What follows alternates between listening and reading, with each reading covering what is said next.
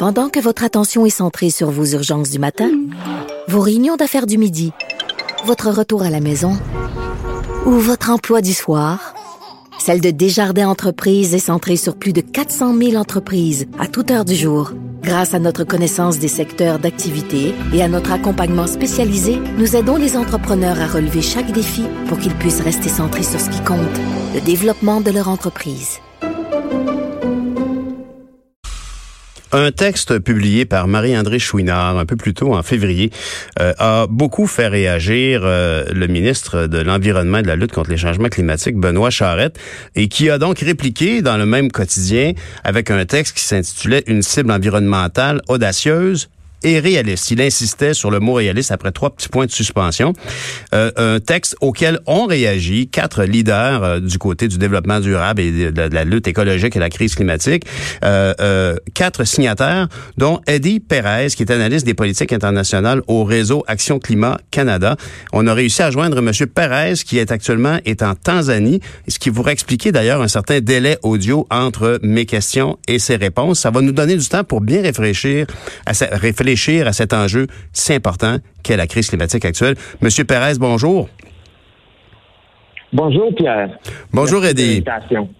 Ben écoute, on, on, on, s'est euh, on s'est vu souvent, on est on s'est battu euh, pour euh, changer la situation politique au Canada dans le même parti à l'époque au NPD. Tu as développé une compétence certaine et, et, cruciale en environnement et, et, je dirais même en environnement en, au, en sujet à la crise climatique qui aujourd'hui devrait allumer constamment les voyants rouges dans le tableau de bord de comment on roule notre économie tu as choisi, avec tes trois autres signataires, de répondre au ministre Charette.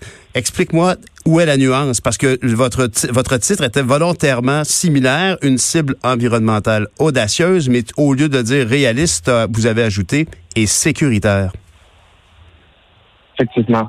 Ben, merci beaucoup pour les, paroles. Euh, euh, ça, a toujours été un plaisir de, de travailler à tes côtés euh, du temps du NPD.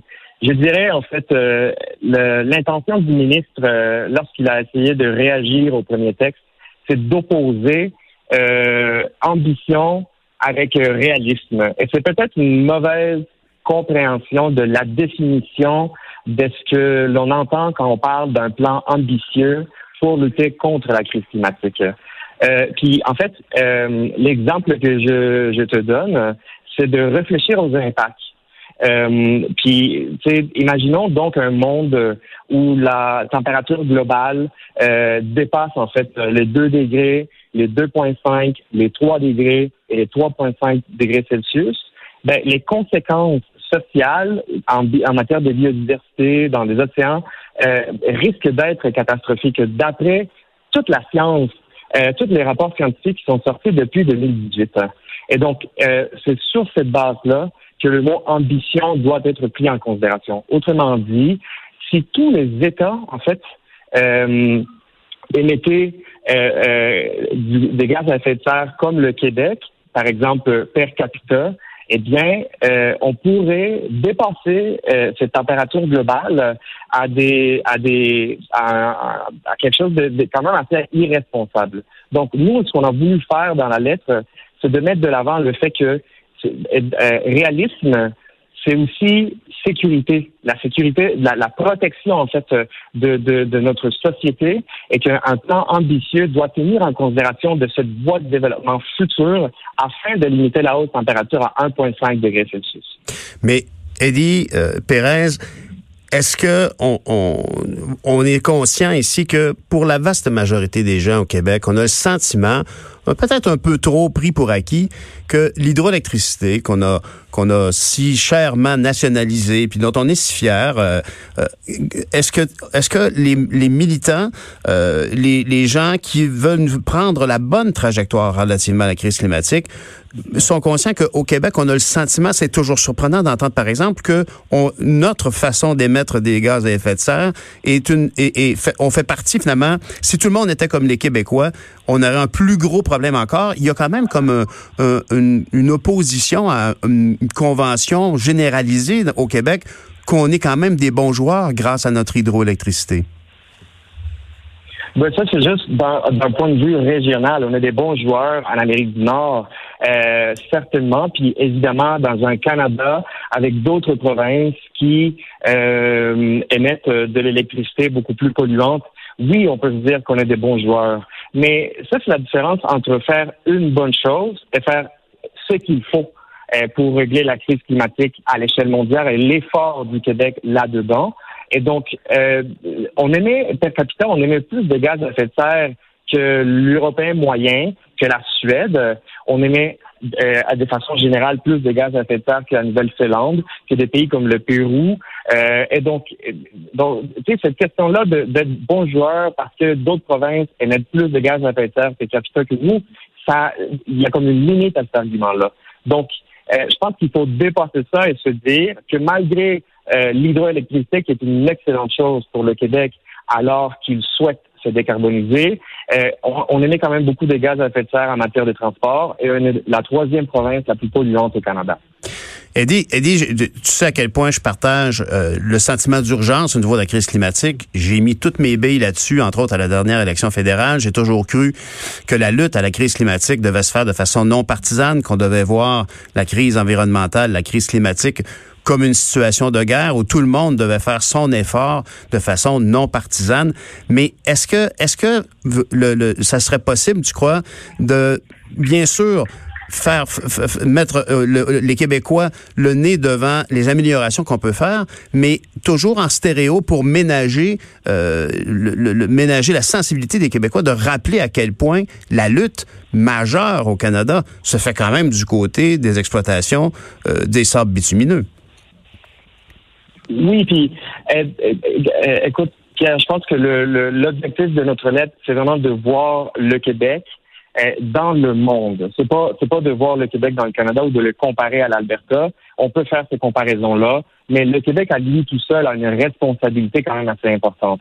Et je te dirais pour répondre à ta question sur sur, sur le filet social puis la compréhension commune, euh, mhm. moi je suis extrêmement fier d'avoir signé cette lettre là avec le secrétaire général de la Fédération des travailleurs du Québec, des travailleurs et travailleuses du Québec, parce que l'aspect social commence par là, par la transition juste quand euh, on sait que euh, ce sont les travailleurs, ce sont les communautés qui sont les premiers à être touchés par la crise climatique euh, et que s'ils comprennent qu'il faut avoir des, plans de transition juste le plus rapidement possible et avoir des investissements majeurs de la part du gouvernement du Québec afin que cette transition-là puisse se faire du côté des travailleurs et des travailleuses, eh bien, c'est ça, c'est comme ça qu'on bâtit un filet social qui est à la fois euh, ambitieux du point de vue climatique, euh, mais qui répond aussi aux craintes qui aux, demandes sociales. Parce que là, en fait, l'action la, la, la, climatique, elle, si elle ne tient pas en compte de, de la justice sociale,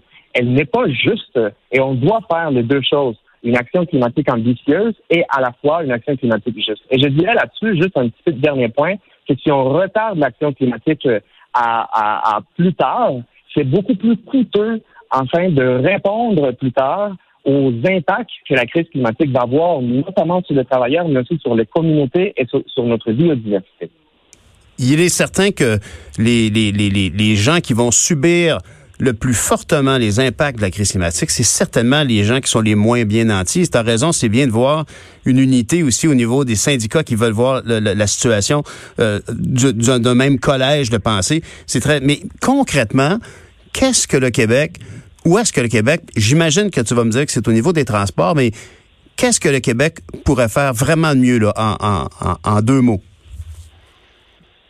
Écoute, déjà, moi je suis euh, assez conscient là que on a devant nous un gouvernement qui, euh, depuis la dernière année, s'est mis à évaluer comment il, euh, il parle de la question climatique. Et je pense pas que c'est suffisant encore, mm-hmm. mais je dirais que euh, le Québec est en, bon en positionnement pour euh, faire de la crise climatique une opportunité euh, du niveau euh, économique et financier. Autrement dit, on devrait, par exemple, commencer à évaluer comment les investissements qui se font au Québec pour les infrastructures, mais aussi à l'échelle internationale, euh, comment on, on inclut là-dedans le risque climatique afin d'évaluer euh, euh, quel est l'impact de la crise climatique sur ces investissements à court et à long terme. Donc ça, ça s'en est un. Mhm. Euh, c'est pas juste de vendre de, l'hydroélectricité, euh, ça c'est juste un petit pas à faire. Mais il faut aussi euh, que l'on que l'on, par exemple, travaille beaucoup plus sur l'efficacité énergétique à l'échelle pan-canadienne. Le Québec est parmi les derniers en matière d'efficacité énergétique et on pourrait en faire beaucoup plus. Et euh, un dernier point là-dessus, euh, je pense que euh, le Québec pourrait, à l'échelle internationale, avoir un rôle plus grand à jouer afin d'aider d'autres nations qui ont besoin en fait de support euh, pour euh, pour atténuer et faire adopter des projets d'adaptation dans leur communauté. Alors moi, je t'en donne déjà là trois ou quatre points. Mais en termes d'efficacité énergétique, on parle de quoi concrètement? Par exemple, améliorer l'isolation des maisons. Euh... Ben, en fait, si l'on regarde les l'évaluation, par exemple, de ce que d'autres provinces ont euh, comme euh, euh, comment, par exemple, mieux utiliser l'énergie dans le temps. le Québec n'a pas nécessairement harmonisé ses politiques avec à l'échelle pan-canadienne. Donc, c'est déjà connu par d'autres experts à l'échelle pan-canadienne que le Québec est un peu en arrière. Mais et puis si tu veux, dans, dans une autre entrevue, je pourrais t'amener des données plus spécifiques, notamment quand je, je serai de retour au Canada. Euh, mais mais c'est sûr qu'au niveau de l'efficacité énergétique, le Québec a quand même du chemin à faire. Ben, j'imagine, Eddie, que le fait que nous ayons essentiellement qu'on travaille, bien qu'on a appris récemment, entre autres, que nous sommes totalement dépendants du propane au niveau agricole, par exemple, pour chauffer les porcheries, etc. Oh, c'est peut-être un peu parce que nous avons cette électricité propre qu'on a été euh, peut-être un peu plus laxiste sur certaines économies d'énergie. En terminant, euh, Eddie, euh, est-ce qu'on pourrait imaginer, et pourquoi ça ne s'est pas produit, que dans les différentes rencontres internationales, on n'a pas accouché d'un projet de tarification de la pollution, d'un fonds commun auquel tout le monde doit contribuer, puis il contribue plus s'il pollue plus, puis il contribue moins s'il contribue s'il pollue moins? Est-ce que tu parles de l'article 6 de l'accord de Paris?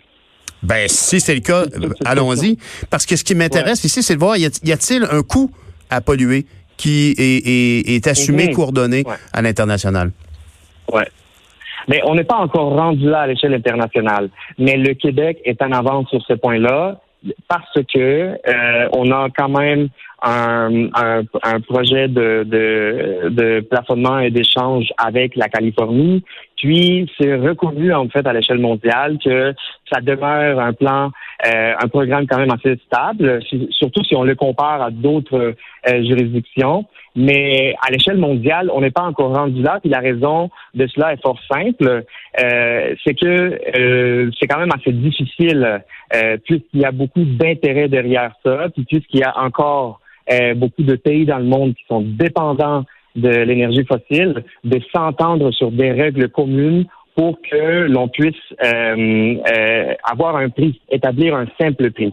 Que, que, que, et ça, c'est ça, c'est ça, c'est plus difficile. L'article 6 de l'accord de Paris, c'est d'abord et avant tout de voir comment est-ce que deux États peuvent s'échanger en fait des, des, des réductions des gaz à effet de serre qui peuvent être calculées dans l'inventaire du pays qui l'achète. Mhm. euh, et donc, euh, on est, ces discussions-là n'ont pas euh, porté fruit à, à, la COP 25, puis on va retourner dans les négociations lors de la COP 26 afin de voir si des discussions embryonnaires sur un potentiel prix sur le carbone mondial puissent euh, démarrer. Bon, ben écoute, en tout cas, merci Eddie pour ces informations-là. Puis je pense que, bien évidemment, tout le monde prend de plus en plus conscience à mesure qu'on regarde les nouvelles, qu'on lit le journal, on s'aperçoit à quel point c'est une priorité. Puis on doit mandater nos élus de représenter cette, cet intérêt-là et cette préoccupation-là à l'international. Eddie Perez, merci beaucoup pour cette conversation. Eddie Perez qui est analyste des politiques internationales au réseau Action Climat Canada. On revient tout de suite avec le commentaire de Steve Fortin.